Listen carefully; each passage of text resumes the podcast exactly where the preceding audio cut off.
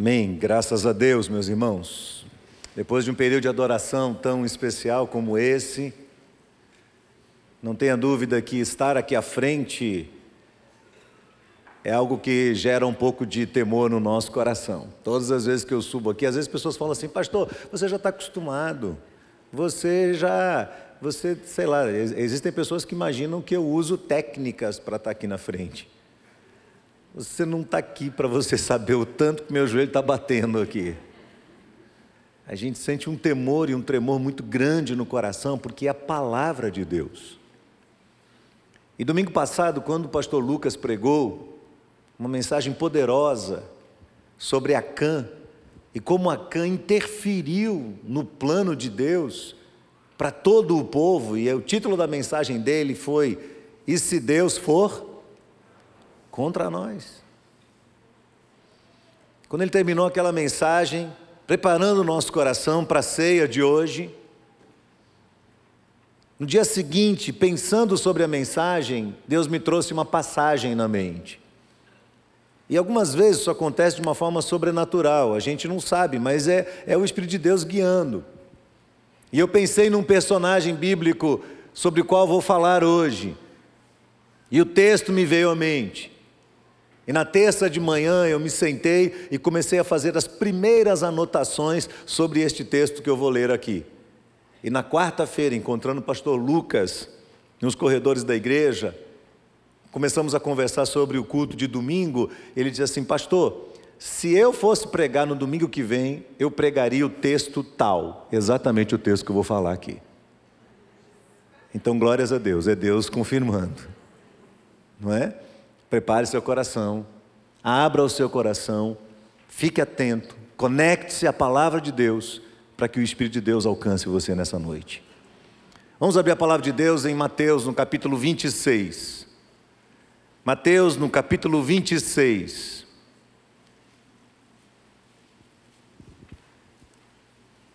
Leremos a partir do verso 20 até o verso 35, dando aqui quase uma sequência ao que foi falado domingo passado e preparando o nosso coração para participarmos da mesa do Senhor. Mateus 26, a partir do verso 20. Se você já encontrou, você vai acompanhar comigo. O texto diz assim: Ao cair da tarde, Jesus pôs-se à mesa com os doze discípulos. E enquanto comiam, Jesus disse: Em verdade lhes digo que um de vocês vai me trair.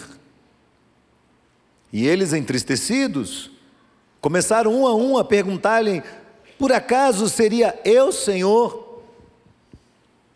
E Jesus respondeu: O que põe a mão o que comigo põe a mão no prato, esse vai me trair. O filho do homem vai, conforme está escrito a seu respeito, mas ai daquele por quem o filho do homem está sendo traído. Melhor seria para ele que nunca tivesse nascido. Então Judas, que o traía, perguntou: Por acaso sou eu, mestre? E Jesus respondeu: Você acabou de dizer isso. Enquanto comiam, Jesus pegou um pão, abençoando, partiu, deu aos discípulos, dizendo: Tomem, comam, esse é o meu corpo.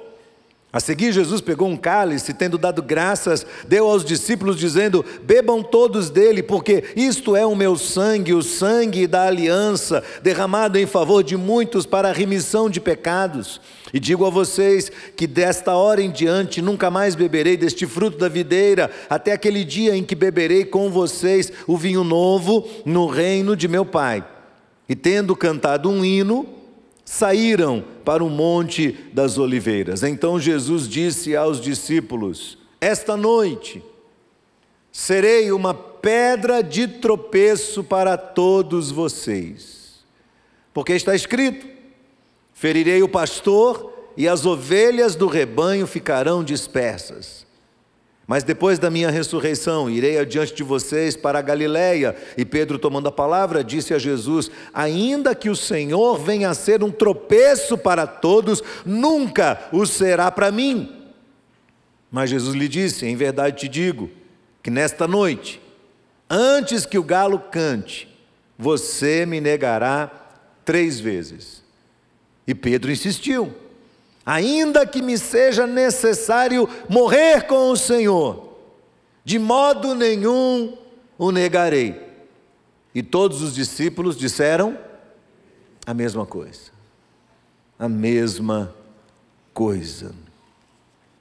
Que texto incrível, irmãos. Que texto assustador. Momentos finais de Jesus. A expectativa do plano de Deus que estava para se concretizar da forma mais cruel possível, trazendo a dor e a morte sobre o Filho de Deus. E Jesus está ali dividindo aquele momento com doze homens que o acompanharam por três anos. Quem eram eles? Qual o caráter deles? Como eles se posicionavam diante das mais variadas situações que aconteciam ao redor deles? É importante a gente fazer aqui uma distinção, uma distinção que Salomão faz no livro de Provérbios. Salomão diz em Provérbios, capítulo 9, aliás, ele faz uma distinção muito clara entre o sábio, o tolo e o mal, mal com U, o perverso. O sábio, o tolo e o perverso. Salomão diz o seguinte, Provérbios 9, verso 8 e 9: Não repreenda o tolo porque ele te odiará. Repreende o sábio, e ele te amará. Dá instrução ao sábio, e ele será mais sábio ainda. Ensina o justo, e ele aumentará em entendimento. Então aqui há uma distinção entre o sábio e o tolo. O tolo é uma pessoa que, quando você tenta ensinar, o que é que ele faz? Se volta contra você. O texto diz: ele te odeia, ele fica com raiva de você, ele fica irado contra você, porque você está corrigindo ele e ele não aceita ser corrigido. Então, às vezes, é inútil falar com tolo, porque ele não dá ouvidos. O sábio não. Quando você repreende o sábio, ele te ama mais. Porque ele percebe que se ele está sendo repreendido, é porque alguém tem cuidado dele e da alma dele. O sábio recebe a instrução e se torna mais sábio ainda. Você ensina o justo e ele cresce, ele se desenvolve, ele amadurece. Mas quando você vai ensinar um tolo, parece que você está perdendo tempo. O tolo é um insensato. O tolo é uma pessoa resistente. O tolo é uma pessoa que não recebe admoestação. Ele está sem conhecimento, mas dentro do coração dele, ele está iludido acerca de si mesmo, porque ele acha que ele já sabe o suficiente se acha cheio de razão e por isso ele não ouve mais. Enquanto o outro fala, ele está falando por cima. Ora, você sabe disso. Toda vez que você vai conversar com uma pessoa e você está falando e a pessoa começa a falar por cima de você, isso é sinal que ela não está o quê? Ouvindo você. E o tolo é assim. Você está falando com o tolo, o tolo está falando por cima de você. Você está falando com ele, ele está já elaborando qual a resposta que ele vai dar. Ele nem para para pensar. Quando ele é repreendido, ele se ofende e leva sempre isso para o lado pessoal. Por vezes, ele aceita, ele parece aceitar a repreensão, mas isso por conveniência. Por exemplo, o patrão, o dono da empresa, chama o funcionário, ele passa um sabão. Na frente do patrão, ele diz: Sim, senhor. Uhum. E não comenta nada. E quando ele volta para o setor dele, ele começa a falar mal do patrão para os demais empregados. E ele diz: Ele é injusto. Ele não sabe o que está preparado para ele. Ele está achando o quê? Que linha de produção é aquele escritóriozinho dele com ar-condicionado? E tal, e tal, e tal. Então, lá na frente do patrão, ele assumiu a postura de sábio. Mas quando ele volta para o setor dele, ele mostra que ele é um tolo. E por causa disso, com o passar do tempo, o tolo vai acumulando mágoas, e mágoas, e mágoas. E essas mágoas vão fazendo com que ele rompa relacionamentos. Observe isso. O tolo é uma pessoa que vai ficando sozinha em várias áreas da sua vida, em várias circunstâncias da sua vida, em várias etapas da sua vida. Ele sempre tem que recomeçar relacionamentos novos, porque ele não consegue ter relacionamentos estabilizados. É uma pessoa rude, é uma pessoa ignorante, é uma pessoa às vezes passional demais, que se alimenta o tempo todo de algo que pode fortalecer ou que pode corresponder às suas expectativas e às suas emoções. Esse é o tolo. Mas Salomão fala de mais um indivíduo, e aí eu quero que você deixe a sua mão aí nesse texto e vá comigo lá em Provérbios capítulo 6. Provérbios capítulo 6. E aí ele fala aqui do perverso. Provérbios 6, a partir do verso 12. Ele diz assim: perverso e vil é o que anda com iniquidade na boca, a iniquidade está na boca. Ele pisca os olhos, arrasta os pés, faz sinais com os dedos. No seu coração há perversidade está sempre planejando o mal e semeando o quê? Discórdias, contendas. Por isso a destruição virá repentinamente, de um momento para o outro, ficará irremediavelmente arruinado. Agora preste atenção nesse texto. Seis coisas o Senhor odeia, e uma sétima a sua alma detesta. Primeiro, olhos cheios de orgulho. Segundo, língua mentirosa. Terceiro, mãos que derramam sangue inocente. Quarto, coração que faz planos perversos. Quinto, pés que se apressam para fazer o mal. Sexto, testemunha falsa que proferem mentiras. E a sétima, que o Senhor abomina. Qual é? Semeia discórdias, semeia contendas entre os irmãos.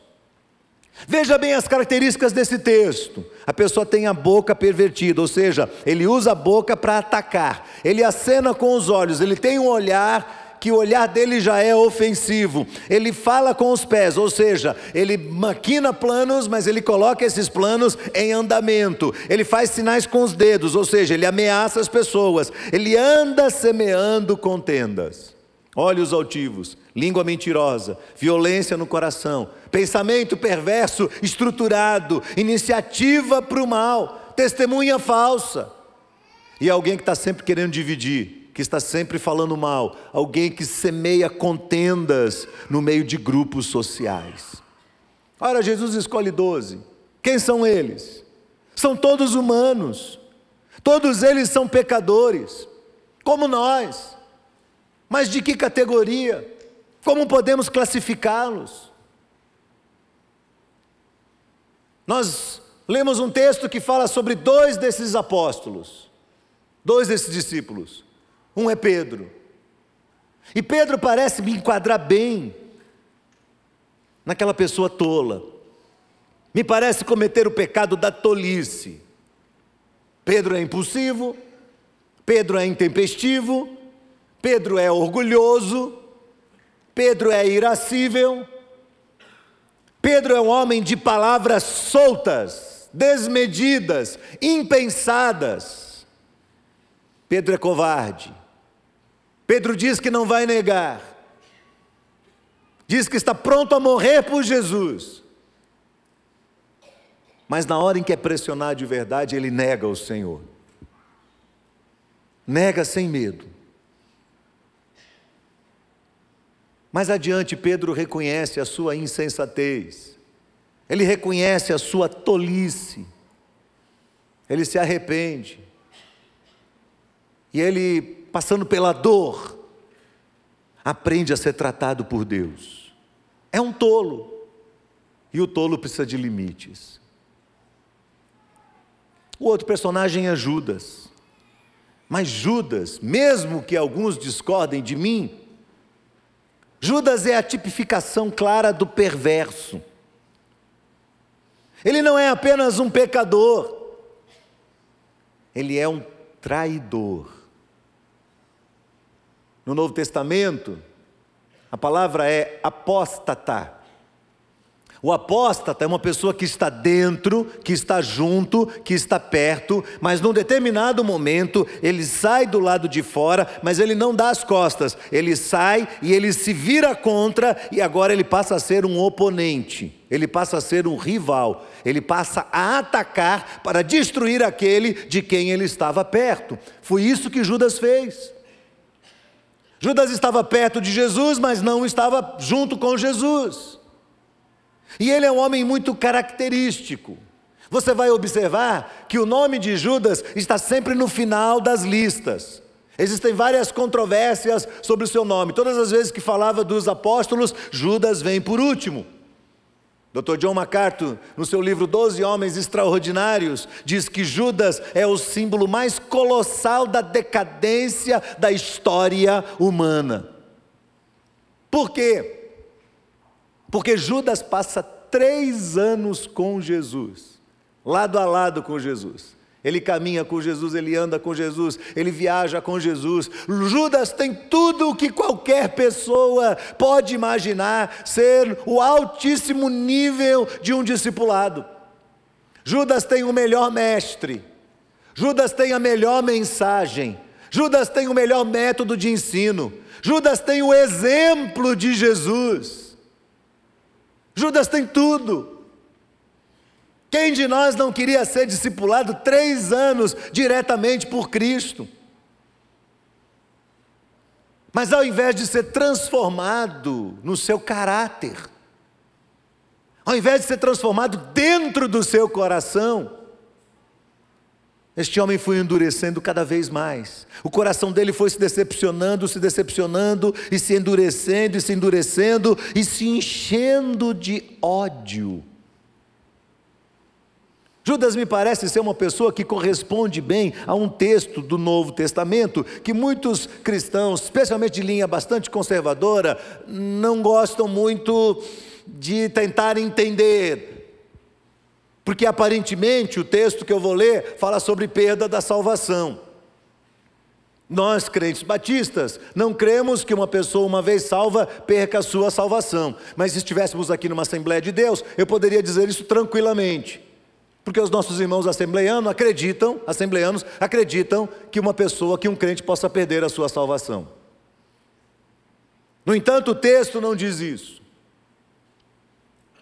Mas nos deixa um alerta.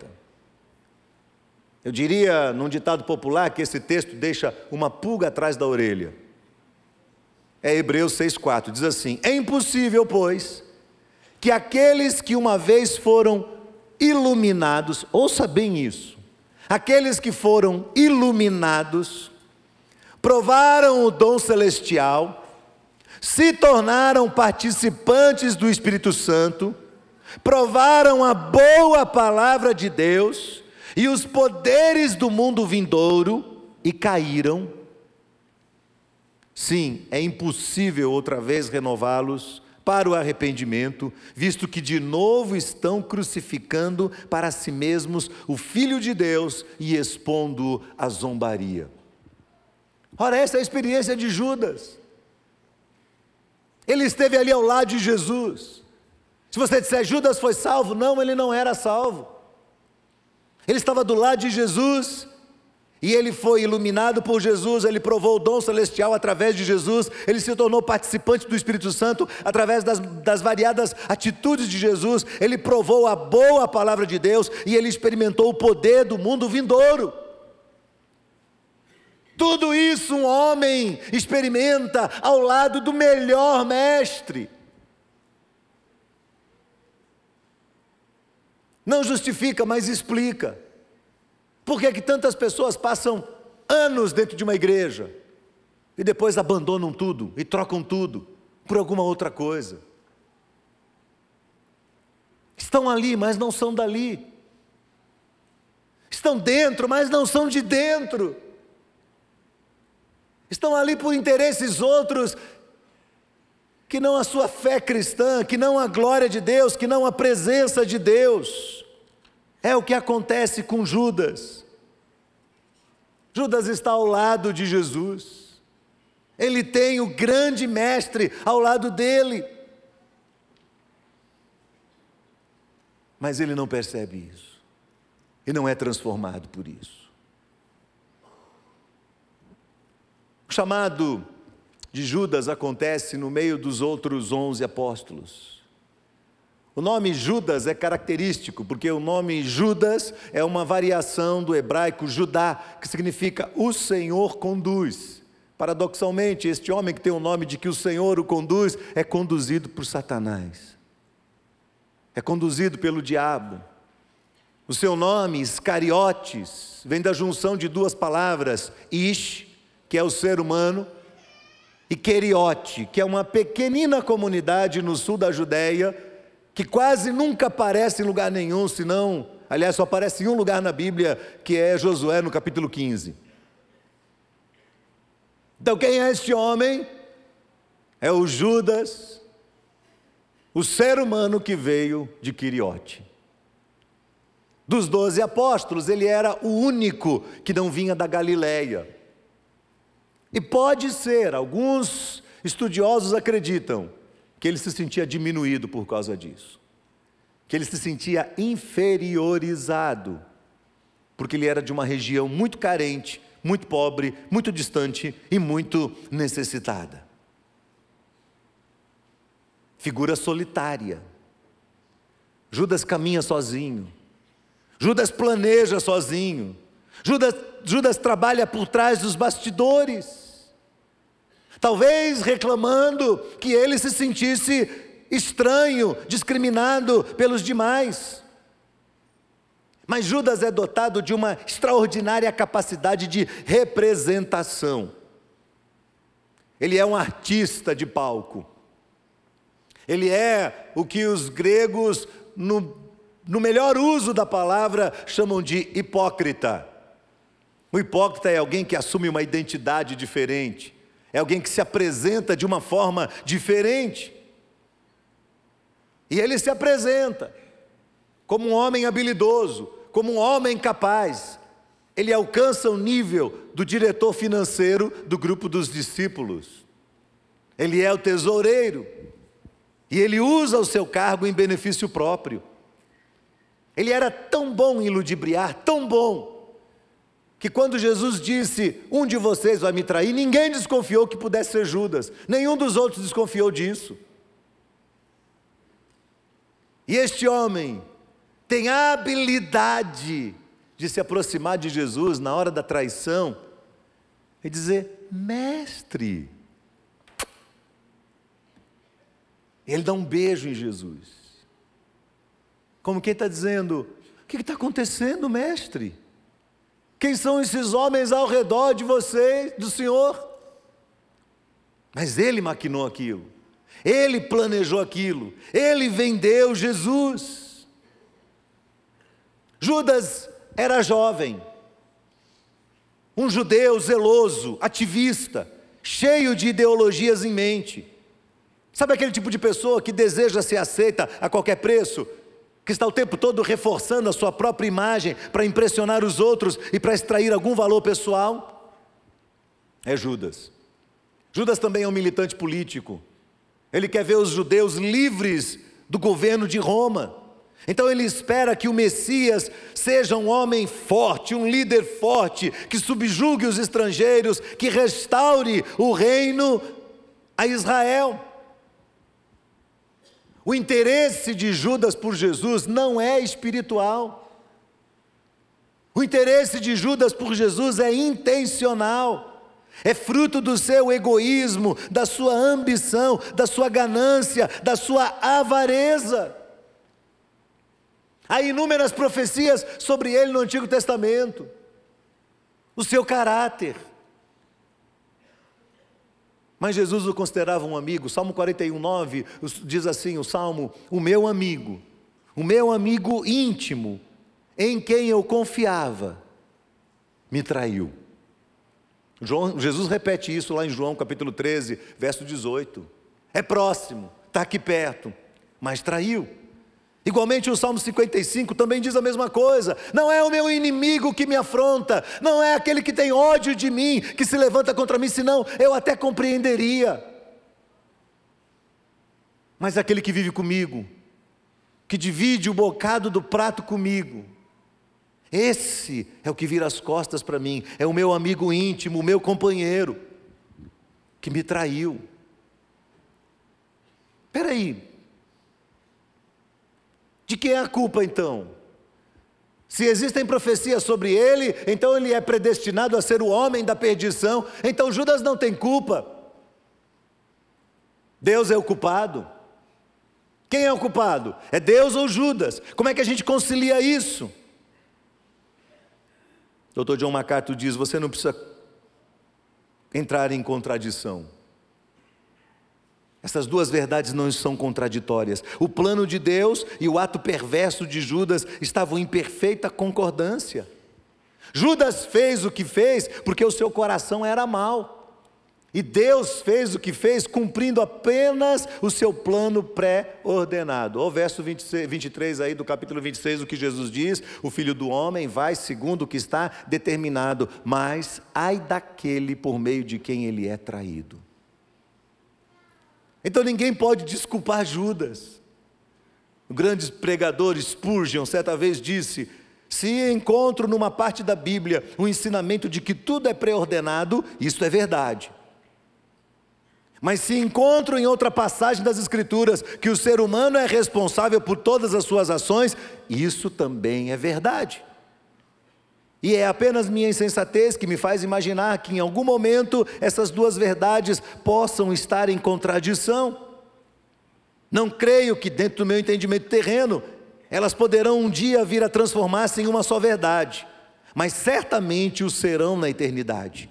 Chegam tão perto de serem paralelas que a mente humana, mesmo ao perscrutá-las com todas as forças, jamais descobrirá que elas são convergentes.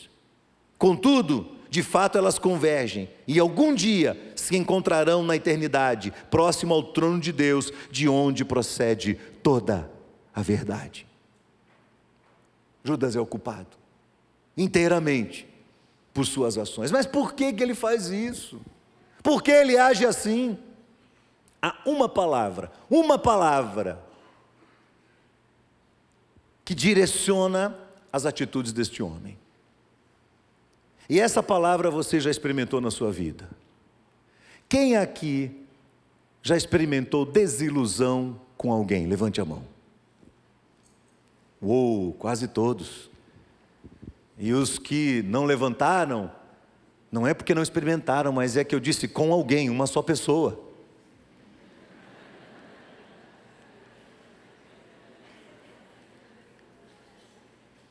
A desilusão é algo terrível porque ela faz esmaecer a expectativa. Você se aproxima de uma pessoa e você conhece uma pessoa, isso acontece muito com a juventude, né? Você conhece aquela pessoa e diz: Uau! O rapaz diz: Achei a varoa de Deus. E a menina diz: Achei o gatinho. Achei, é Ele. Amiga, como Ele é? Ele é perfeito.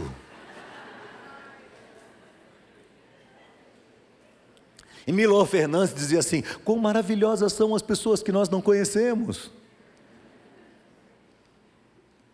Quão maravilhosas. Judas está desiludido com Jesus. A marca maior de um traidor é uma inveja que se dissimula. É uma admiração que se transforma em inveja, porque dissimulou. quais são as expectativas de Judas?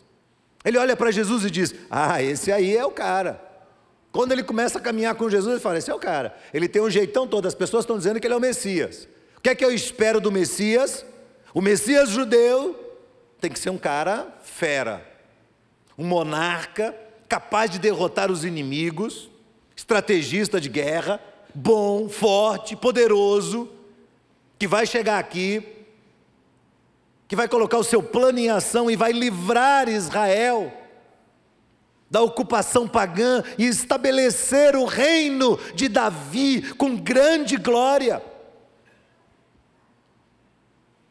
E aí, nesse momento, as expectativas e as ambições pessoais de Judas se misturam, porque tudo está em jogo. Quem ele vai ser? Se ele está caminhando com Jesus e Jesus ascender a uma posição de destaque, quem vai ser Judas?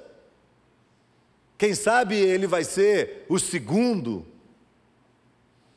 quem sabe ele vai ser um ministro, quem sabe ele vai ser um secretário, mas ele vai ter algum benefício, ele vai ter visibilidade, ele vai ter destaque, ele vai ter dinheiro. Estar ao lado do Messias pareceu alguma coisa grandiosa dentro de Judas, e Judas nutre aquilo no início do tempo em que ele conhece Jesus e fala: camarada, agora sim, agora eu vou fazer minha vida. Agora, agora você vai ver, agora a coisa vai caminhar. Jesus começa a caminhar com ele, começa a caminhar primeiro ano, os primeiros meses, o primeiro ano. De repente ele olha para Jesus e fala: Peraí, o discurso desse cara é estranho.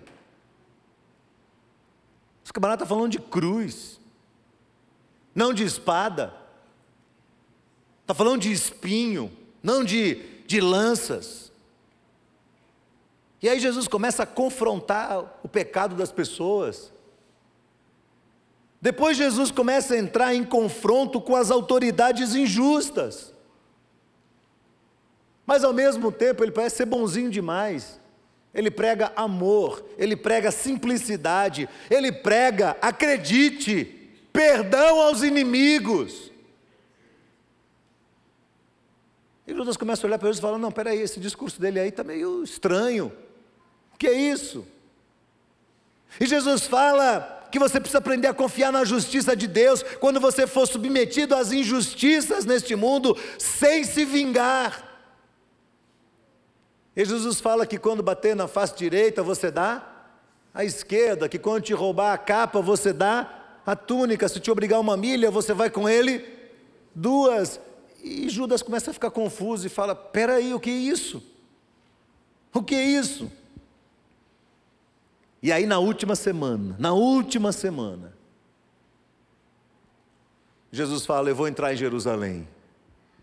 E Judas diz: Agora sim, agora ele vai dar uma virada. Quatro cavalos, daqueles bem tipo árabes, fortes, grandes, uma pira, daquelas magistrais, daquelas de só príncipe anda em cima, Jesus vai fazer esse negócio. Jesus reúne os dois e fala assim: pega um jumentinho. Um o que, Jesus? Um jumentinho. Aquele que quando senhor multa fica arrastando o pé no chão? É, um jumentinho. Eu vou entrar em Jerusalém montado num jumento, filho de jumenta. Judas fala: tem uma coisa errada com ele. Aí Judas fala assim: quer saber? Perdi alguns anos da minha vida.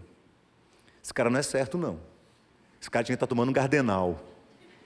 Esse cara tinha que estar tomando, tá tomando diazepam. Ele tinha que estar tomando esse negócio. Ele, ele, não é certo, não. Eu preciso me cercar de outro plano aqui. Qual é o, qual é o próximo plano? Ó, tem uns caras ali do Sinédrio que tem uma força tremenda e eles estão contra Jesus, eles querem tirar Jesus da jogada.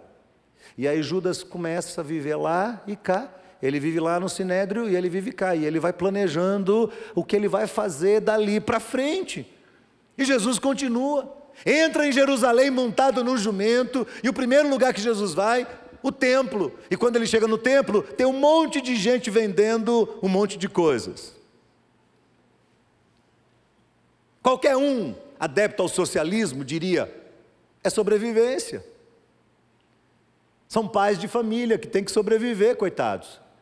E já que o governo não dá uma oportunidade para eles, eles vão para a porta do templo para vender pomba, rolinha, cabra, nichos. Deixa os caras aí. Jesus chega no templo e tem uma atitude que Judas fica assustado. Jesus começa a derrubar tudo, começa a derrubar as bancas, começa a tirar aqueles homens dali, começa a limpar tudo, e ele diz assim: A minha casa será chamada casa de oração, mas vocês estão transformando ela num covil de ladrões. E impiedosamente Jesus sai limpando tudo, mostrando a necessidade de uma renovação espiritual, a necessidade de que o templo fosse purificado. Era um exemplo de algo que deveria acontecer no coração de todos. E as pessoas ficam revoltadas contra Jesus. Que isso? Endoidou?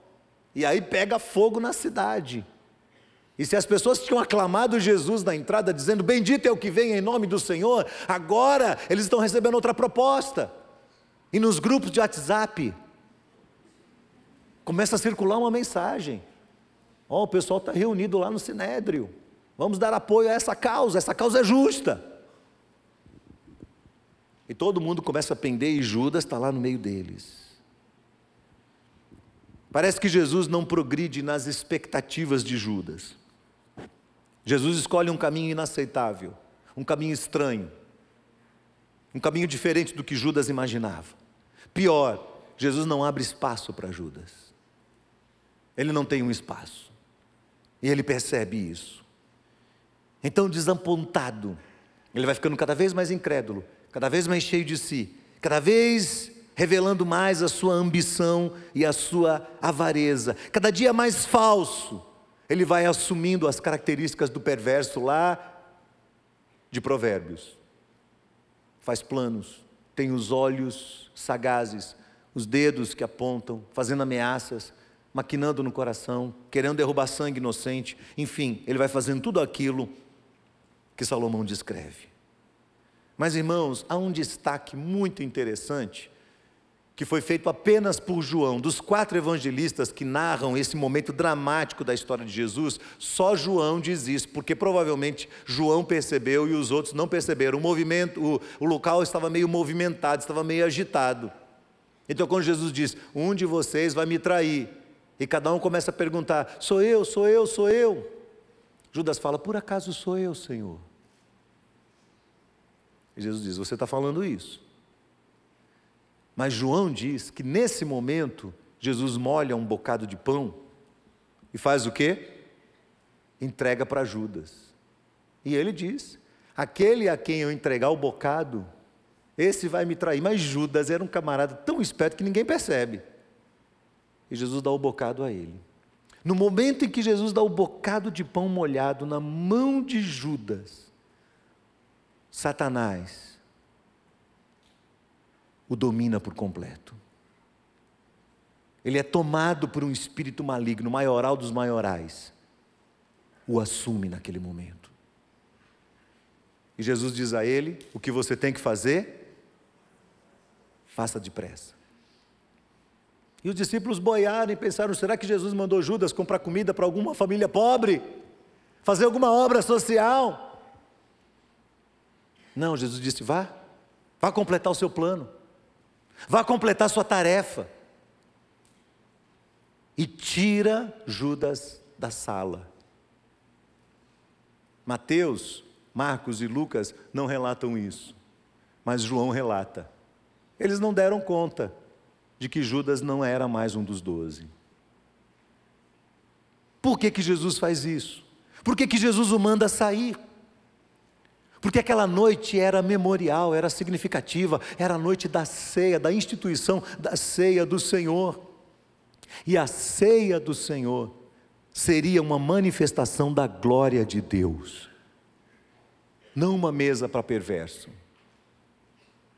não uma mesa para quem ali estivesse apenas por interesse pessoal, de quem não estava ali por razões espirituais e por causa da glória de Deus, mas de alguém que estivesse ali por si mesmo. Por isso, Paulo ensina lá em 1 Coríntios 11 que nós não podemos participar da mesa do Senhor e de forma indigna. Meus irmãos, me permitam dizer que a nossa geração tem sido considerada, nos últimos tempos, como a geração mais cínica de toda a humanidade. Os cristãos hoje são tão cara de pau, que alguns falam assim: parecer com Judas é bom. Eu não estou aqui essa noite querendo dizer que tem algum Judas aqui, não. Que quem pode responder isso é você mesmo. Eu não posso, ninguém pode, você pode. Mas que nós temos tendências de Judas, ah, nós temos sim. E o cinismo é uma delas. É quando a gente simplesmente despreza a palavra de Deus e às vezes participa da ceia de uma forma indigna, sem entender o que é que está acontecendo, sem perceber a profundidade deste momento. Estamos dentro, mas o nosso coração está fora. Estamos perto, mas a nossa alma está distante. Um povo que honra o Senhor com os lábios, mas o coração está distante do Senhor. E Jesus pede que Judas saia, não participe da ceia do Senhor. Eu finalizo trazendo aqui algumas lições para nós. Primeira lição: é bem possível, a mim e a você, estamos próximos de Jesus, próximos de Jesus, sem nunca termos sido de verdade convertidos ao Evangelho de Jesus. É possível sim estar dentro de uma igreja anos seguidos, sem nunca ter experimentado a salvação de verdade. Minimamente três anos, é o período de Judas, e daí para frente um tempo maior. Podemos sim estar dentro de uma igreja, por razões de interesse pessoal porque queremos alguns benefícios, porque a igreja em algum momento parece eh, nos oferecer uma boa vida, mas depois de um tempo você começa a dizer assim: peraí, aqui nem todo mundo é curado, aqui nem todo mundo é consertado, aqui as pessoas eh, não são tão verdadeiras e tal e tal, e aí vem a segunda lição importante para nós. Quem está nessa condição, em pouco tempo, começa a reparar tudo, tudo, tudo que não gosta e torcer todas as coisas. Todas as coisas. Não enxerga beleza em nada, não enxerga benefício em nada, enxerga os defeitos. Isso salta aos seus olhos. Olha aquele, olha aquela, olha aquele outro, olha isso, olha aquilo. Essa igreja é assim, essa igreja é assado. E hoje, com o advento das redes sociais, cada um fala o que quer e joga assim no vento, né? Joga em público, sem perceber que estamos nos aliando a Satanás e ao seu plano de tentativa de destruição da igreja do Senhor. Meu Deus, como pode acontecer algo assim? Ao invés de considerar a glória de Deus, ao invés de enxergar o que Deus está fazendo, vamos nos permitindo ser decepcionados por nossas exigências em relação às pessoas e justificando com o erro dos outros os nossos próprios. Que grave pecado estamos cometendo diante do Senhor. Terceira lição importante que eu aprendo é que o plano de Deus nunca será frustrado. Jamais, jamais. Nem mesmo pelo mais ardiloso subterfúgio daqueles que odeiam o reino de Deus, o reino de Deus prevalecerá sempre. Jesus trouxe a vitória ao seu povo, e o seu povo será mais do que vitorioso até o fim de todas as coisas. Não tem para onde correr. É por isso que Jesus diz que as portas do inferno não prevalecem contra a igreja do Senhor. Não tem jeito. Por mais que Judas tivesse arquitetado bem o seu plano, deu tudo errado. Ele se frustrou completamente. Jó diz assim: Senhor, eu bem sei que tudo podes e que nenhum dos teus planos pode ser frustrado. Antes eu te conhecia só de ouvir, mas agora os meus olhos te veem. E porque os meus olhos te veem, eu me arrependo, eu me humilho, eu visto roupa de saco, eu deito sobre as cinzas, eu humilho o meu coração, porque diante do Senhor eu sou como um verme, eu não sou absolutamente nada, e se eu não sou nada, eu não vou condenar ninguém. Sabe, a gente precisa ficar atento a isso tudo, porque nós podemos assumir a postura de um sábio, que é alguém que é repreendido, que se arrepende, que se quebranta, que conserta, que agradece, que não leva tudo para o lado pessoal, que cresce cada vez mais, que é aprimorado no seu caráter. Nós podemos ser tolos, e o tolo é ingênuo, o tolo não adianta você ficar ensinando, ensinando, ensinando, porque quanto mais você ensina, quanto mais você prega, entra por um ouvido, sai pelo outro e ele não se movimenta para lado nenhum. Nada acontece na vida do tolo. E às vezes o tolo precisa sofrer, ele precisa passar por situações difíceis, ele precisa apanhar da vida lá fora, apanhar e às vezes apanhar muito. E quantos tolos continuam apanhando, apanhando, apanhando, apanhando, apanhando e ainda não perceberam o que precisa ser tratado no seu coração? Agora, o perverso é perigoso. Porque o perverso não está cuidando apenas de si, ele se voltou contra a igreja.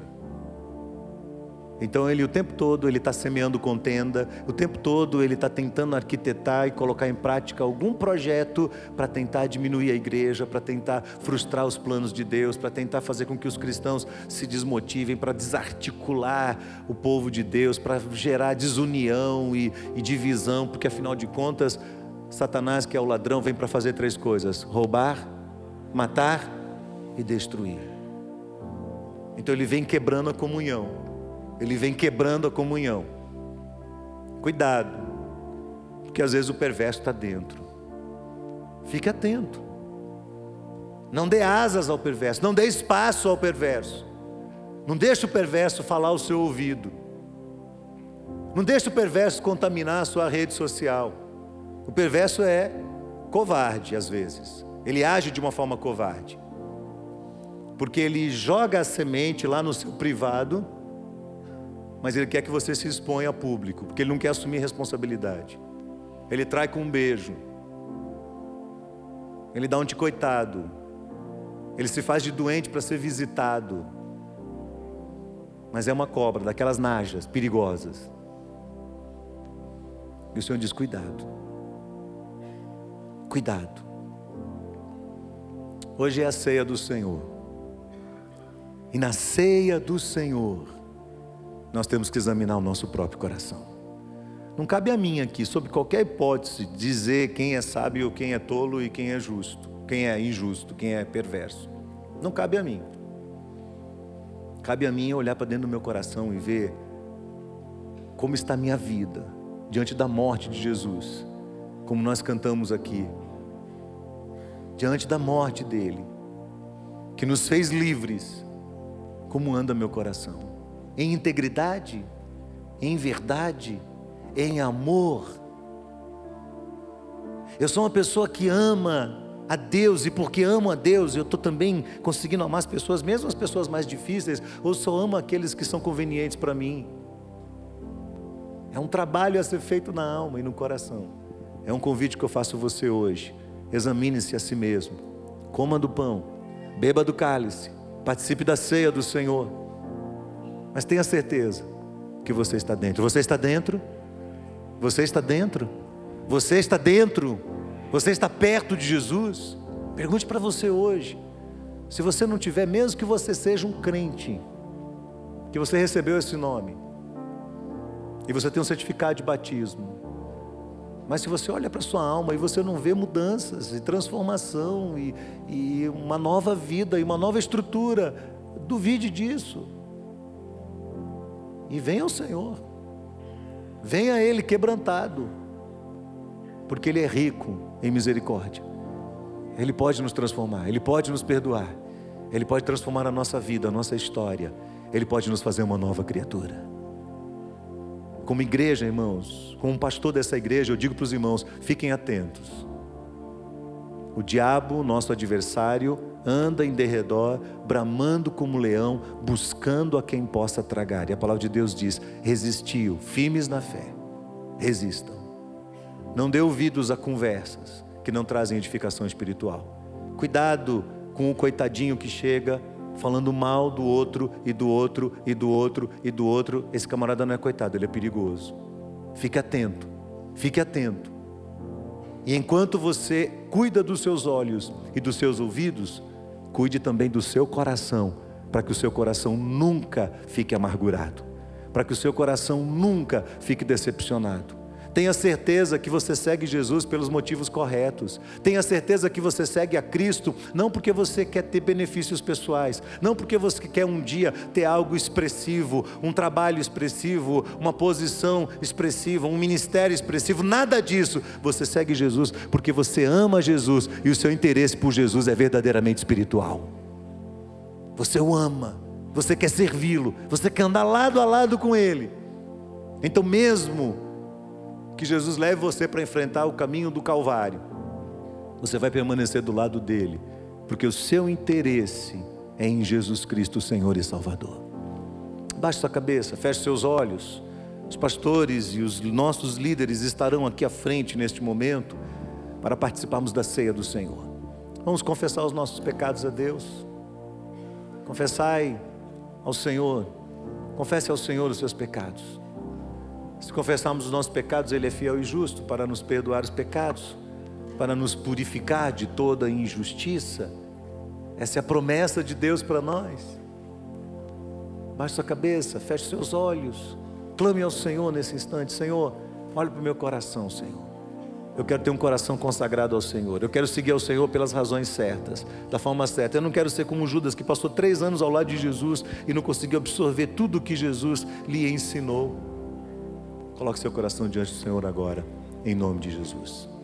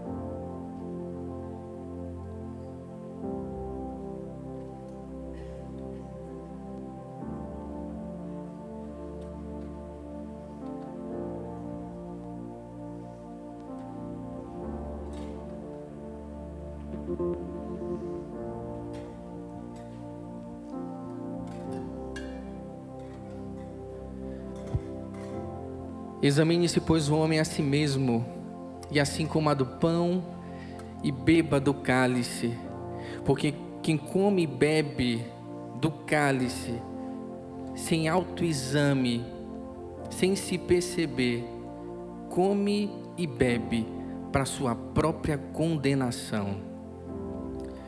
Meus irmãos, a palavra do Senhor falou ao nosso coração hoje, Deus continua falando ao nosso coração. E o que tem em comum entre as mensagens que pregamos é que existe a real possibilidade de nos autoenganarmos.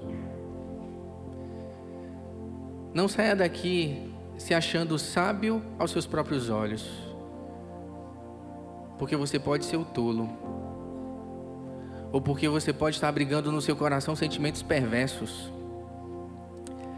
sentimentos de inveja, disseminando contendas, se desiludindo, se desiludindo facilmente com as pessoas e por isso se voltando contra elas, sendo crítico demais com a igreja de Cristo, apontando com frequência a fragilidade dos seus irmãos, e não se percebendo diante do espelho. Que Deus tenha misericórdia da minha e da sua vida. O Senhor está dando oportunidade à sua igreja a se perceber, a se avaliar, a romper com toda e qualquer possibilidade do auto-engano. Nós precisamos permitir que o Espírito Santo ele age em nosso coração, que ele atue em nosso coração e aponte os nossos pecados, e aponte as nossas fragilidades, e aponte os nossos erros, a fim de que sejamos tratados pelo Senhor e a fim de que sejamos curados por Ele. Essa é a vontade de Deus para a vida da sua igreja: cura, tratamento. Acã ocultou pecados. Judas, ele ocultou um plano secreto contra Jesus, a fim de destruí-lo. E o que há de em comum entre eles e nós? Uma natureza caída, uma natureza pecaminosa. Não diga, ah, eu não sou capaz de fazer isso, pastor. Não, isso não é comigo, pastor. Eu estou bem distante disso, pastor. Mas na verdade, o nosso coração não é bom. E nós vamos celebrar a ceia do Senhor nesse momento. E eu peço que aqueles que vão participar da ceia do Senhor, aqueles que estão em comunhão com a igreja de Cristo, aqueles que são batizados, que fiquem de pé, que se levantem. E meus irmãos, se nos levantamos para cear, o fazemos isso tão somente confiados na graça de Cristo Jesus tão somente confiados no sangue do Cordeiro que foi vestido e entregue por cada um de nós. Não há mérito em mim, não há mérito em você. Na verdade, nós somos todos indignos e merecedores do sangue de Jesus. Se estamos aqui é porque o nosso Deus é bom. Se estamos aqui é porque o nosso Deus, ele é a favor de nós. Ele, com Cristo, entregando o seu Filho na cruz, ele foi a favor de nós. Os nossos pecados nos colocam contra ele. Mas Deus está a favor de você, meu irmão. Deus está a favor de mim e de você, porque Ele nos deu a Cristo. E se confessarmos os nossos pecados, Ele é fiel e justo para nos perdoar os pecados e nos purificar de toda injustiça. Há esperança para cada um de nós. E o plano de Deus para a vida da sua igreja é uma igreja vitoriosa.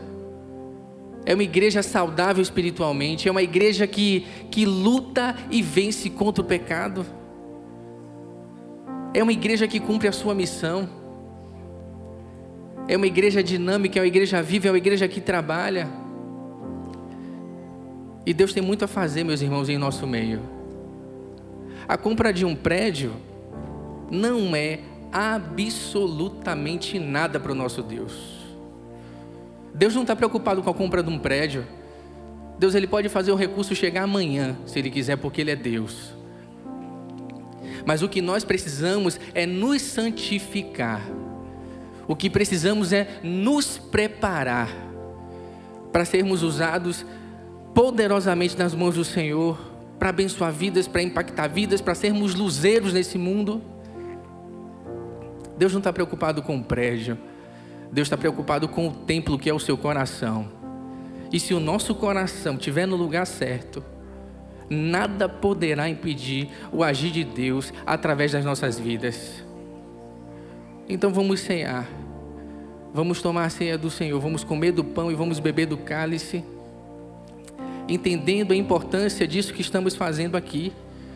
Que não seja mais um rito, que não seja mais um momento mecânico e refletido, um momento que você pensa na sua dificuldade, no seu pecado, no seu problema e você diz assim: não, vai ficar para depois. Não, não, não, não, não. Deus quer tratar com o nosso coração hoje, agora. E nesse momento nós vamos participar da ceia do Senhor, dos elementos. Eu vou pedir que os nossos irmãos possam servi-los. E à medida que forem recebendo, por favor, se assentem. Assim que você receber o pão, assim que você receber do vinho, se assente, meu irmão, em nome de Jesus. E vamos fazer isso com muito temor, com santo temor, porque Deus, o nosso Deus, está presente aqui nesse lugar. E o seu compromisso, a sua aliança, não é com sangue de, de animais, mas a sua aliança com Ele foi feita no sangue do nosso Senhor Jesus Cristo, que é santo, santo, santo.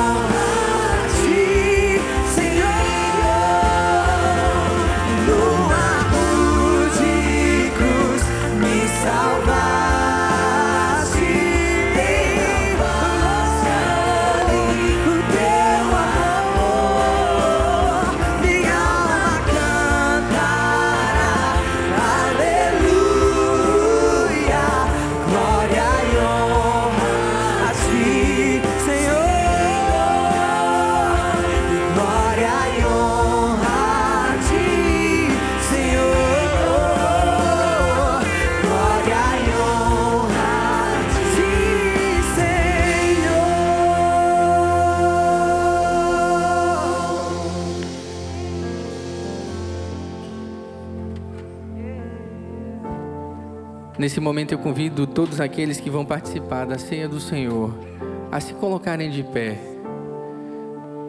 A se colocarem de pé, meus irmãos, com temor, santo temor diante do Senhor, mas com confiança. A palavra de Deus nos diz que nós devemos nos achegar ao trono da graça com confiança. Confiança no sacrifício daquele que morreu por nós, o nosso Senhor Jesus Cristo.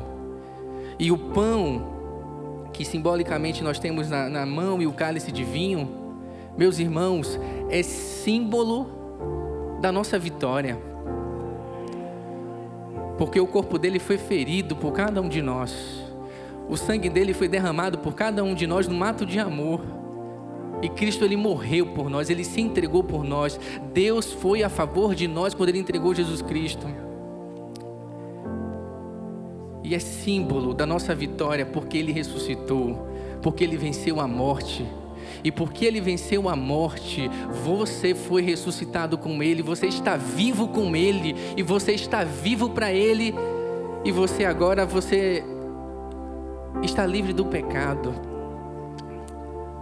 Uma coisa que a gente demora de entender, mas é verdade de Deus para a vida do seu povo o pecado não terá mais domínio sobre vós. Porque vocês não estão debaixo da lei, mas nós estamos debaixo da graça. O pecado não mais pode nos escravizar, meus irmãos. Romanos 5 e 6. A palavra de Deus é clara. Deus nos criou para andarmos em vitória, não viver de forma cambaleante, não vivermos de queda em queda vivermos uma vida mediana, uma vida medíocre, uma vida estéril, uma vida onde nós não escutamos a voz de Deus, uma vida onde nós não conseguimos ser usados por Deus para abençoar o nosso semelhante, uma vida onde nós não conseguimos entender qual é o nosso papel nessa grande história de salvação de Deus. Mas o Senhor nos chamou para triunfarmos sobre o pecado, não por mérito nosso, mas por graça. Eu vou morrer dizendo isso, meus irmãos a nossa salvação se deu por graça, porque Deus é bom. O nosso coração é mau, mas o nosso Deus é bom. A salvação foi por graça. E a santificação, o aperfeiçoamento que tanto nós buscamos, é também por graça. Você não vai conseguir se autotransformar. Eu não tenho poder para isso, mas Deus, por meio do seu Espírito, Ele tem o poder de nos transformar. Hoje, uma, uma, hoje pela manhã, uma irmã me perguntou, pastor, Deus ele transforma mesmo as pessoas? O Evangelho transforma, muda as pessoas? E eu lembrei para ela da verdade do Evangelho que diz que em Cristo nós fomos gerados de novo, nós nascemos de novo, não na forma antiga, na forma do velho homem, mas na forma do novo homem vitorioso que é Cristo Jesus. Então, meus irmãos, vamos tomar, comer do pão e beber do cálice, com temor, mas com alegria no coração, porque o nosso Salvador se entregou por nós e ele vive. E a palavra de Deus diz: Pois o que recebi do Senhor, o apóstolo Paulo vai dizer, 1 Coríntios 11: Porque o que recebi do Senhor, também vos entreguei, que o Senhor Jesus, na noite que foi traído, tomou o pão e, tendo dado graças, E tendo dado graças, partiu e disse: Isto é o meu corpo que é dado por vós, em favor de vós. Façam isso em memória de mim. Da mesma forma, depois de cear, ele tomou o cálice e disse: Este é o cálice da nova aliança, é o cálice no meu sangue. Porque sempre que comerem deste pão e beberem deste cálice, vocês anunciarão a morte do Senhor até que ele venha. Meus irmãos, nós estamos anunciando a morte do Senhor até que ele volte. O nosso Deus vai voltar. O nosso Senhor Jesus, ele é vivo e vai voltar. Ele está preparando lugar para cada um de nós e que o nosso coração repouse nessa certeza. O evangelho não é uma ideologia. O evangelho não é uma história qualquer, mas é a história da, nossa vida, é a história da salvação, é a história da redenção, é a nossa realidade. E nós depositamos a nossa fé no nosso Salvador. Então comamos todos desse pão e bebamos do cálice em nome de Jesus.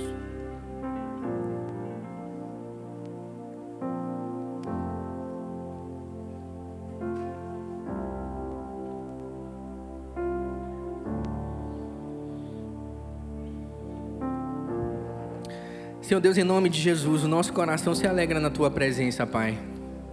Por essa noite tão especial, Deus, que o Senhor nos, nos concede. O Senhor tem nos convidado, Senhor, a uma vida verdadeira, a uma vida genuína, a experimentarmos do poder do Evangelho, Senhor. Porque o Senhor é luz, e quando nos aproximamos do Senhor, o Senhor revela, o Senhor ilumina as nossas trevas. E o Senhor ilumina aquelas coisas que estão ocultas no nosso coração a fim de tratarmos, Senhor. E nós adoramos ao Senhor por isso, porque o Senhor, por graça, por amor, se coloca em nosso favor. E até mesmo quando nos disciplina, faz isso por amor, porque tu és Pai bondoso e disciplina ao filho que ama. E o nosso coração, Deus, se alegra na tua presença por tamanho amor, por tamanho cuidado. E nós adoramos ao Senhor porque Tu és Deus que não desiste de cada um de nós, Senhor. Mesmo diante dos nossos pecados, mesmo diante das nossas falhas. Mas Tu és Deus perdoador, é Deus gracioso, é Deus amoroso. É Deus que nos acolhe quando há arrependimento genuíno, Senhor. Quando há confissão de pecados, Senhor. Quando há desejo, Senhor, de te agradar, Pai. O Senhor não rejeita um coração humilde, um coração contrito, Senhor. E nós adoramos ao Senhor por tamanha verdade e celebramos a tua graça, a tua bondade, o teu amor por nós. Celebramos a cruz, celebramos o teu Santo Espírito que é vivo e que habita em nós e que nos guia, que nos conduz, que nos transforma. Nós adoramos ao Senhor por isso, Pai. E ó Deus, em nome de Jesus, consagramos as nossas vidas ao Senhor nessa noite. E pedimos ao Senhor Ó oh Deus, Sê tu a favor de cada um de nós. Sê tu a favor, Senhor, da nossa igreja, Senhor. Ó oh Deus, em nome de Jesus, nós queremos a tua vontade em nossas vidas, Senhor. Nós queremos experimentar, Senhor, o teu querer em nossas vidas, Senhor. Ó oh, Senhor, desejo experimentar o teu querer para a vida da minha família, Senhor um casamento abençoado, Senhor. Eu desejo, Senhor. Eu intercedo por minha casa, Senhor. Eu intercedo por meus filhos, Senhor. Eu intercedo, Deus, por cada família aqui da IBAN, Senhor. Traz vitória no lar, Senhor Deus, em nome de Jesus. Traz vitória, Senhor Deus, a cada casamento aqui, em nome de Jesus.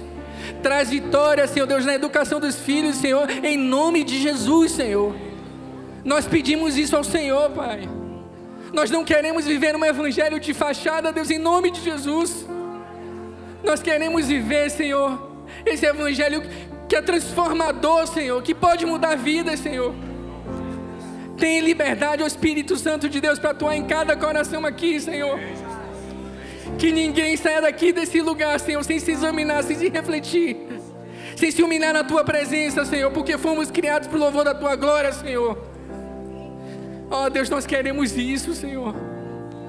Ó oh, Deus, porque se o nosso coração estiver no lugar certo, Senhor, ninguém poderá nos impedir, Senhor. O inimigo das nossas almas não poderá nos impedir, Senhor porque somos igreja do Senhor, Pai, e as portas do inferno não prevaleceram contra nós. Pedimos ao Senhor direção para a vida da Igreja Batista Metropolitana, Senhor. Pedimos que o Senhor ilumine a mente do nosso pastor e dos nossos líderes, Senhor, a fim de que façamos aquilo que é da tua vontade, Senhor enxerguemos os novos campos, enxerguemos as pessoas que serão abençoadas, enxerguemos as pessoas que serão transformadas, enxerguemos o avanço do reino da luz, Senhor Deus, em nosso meio através de nós. Oh, Deus, ser tu adorado em nosso meio, Senhor. E que o Senhor conte conosco, Senhor. E que o Senhor use as nossas famílias para isso, Senhor. E nós nos abrimos o nosso coração para a tua vontade, Senhor. Ó oh, Deus, para onde nós iremos, Senhor? Se só tu tem palavras de vida eterna, Senhor. Precisamos do Senhor, Pai necessitamos do Senhor. E Deus, em nome de Jesus, aqui nesse lugar, nós pedimos ao Senhor, nos faz um, Senhor, nos faz um corpo, Senhor, nos faz o corpo de Cristo que somos, Senhor. E livra-nos de nós mesmos, nos livra da nossa inveja, nos livra do nosso egoísmo, nos livra do sentimento de que nos, nos achamos superiores às vezes que os nossos irmãos, nos achamos melhores, que as nossas ideias são as melhores que as coisas só darão certo se for do nosso jeito. Mas Deus, em nome de Jesus, nos livra do nosso orgulho, nos livra da nossa arrogância, Senhor. E nos faz servos humildes, Senhor. Dependentes uns dos outros, Senhor. Que possamos, Senhor Deus, usar os nossos dons e talentos a favor da tua igreja e não a favor de nós mesmos, Senhor. Que possamos, Senhor, adorar o Senhor com os nossos dons, porque foi tom, foi dado de graça pelo Senhor. Ó Deus, e que possamos, Senhor Deus, viver, Deus, cada dia mais em paz cada dia mais uma comunidade de amor, uma comunidade de graça, uma comunidade de transformação. E que possamos, Senhor Deus, também, por fim, meu Senhor, celebrarmos, celebrarmos, Senhor, cada conversão aqui, Senhor, que o nosso coração não seja frio, Senhor, que o nosso coração não seja insensível à tua obra aqui nesse lugar, Senhor e que cada, cada vez, Senhor Deus, que um coração se render ao Senhor, que o nosso coração se alegre, que o nosso coração vibre, que o nosso coração te adore, Senhor. Porque a salvação chegou para mais pessoas, porque a libertação chegou para mais pessoas, porque a luz chegou para mais pessoas, Senhor. Oh, Deus, nos dá esse amor, esse amor pelas pessoas. Oh, Deus, eu adoro ao Senhor e louvo ao Senhor por essa noite, Senhor, tão especial na tua presença. E que o Senhor, Pai, receba do nosso coração, Pai, todo o louvor, toda a glória e toda a adoração, Pai, porque Tu és Deus, Tu és Senhor da Tua igreja. Abençoa, Senhor, o Teu povo que veio aqui essa noite e que acolheu a Tua palavra no coração, Pai. Ó oh, Deus, e que essa palavra, essa semente não seja roubada pelo inimigo, Senhor Deus, no sair dessa porta em nome de Jesus mas que ela permaneça, Senhor Deus, que ela frutifique, Senhor, e que haja transformação e vida, Senhor, para o louvor da tua glória, Pai. Abençoa o teu povo que veio aqui e nos leve em paz aos nossos lares, Senhor. Na certeza de que o Senhor é bom e na certeza de que em Jesus o Senhor está a favor de cada um de nós. Nos abençoa, Pai. Nós te adoramos. Em nome de Jesus. Amém.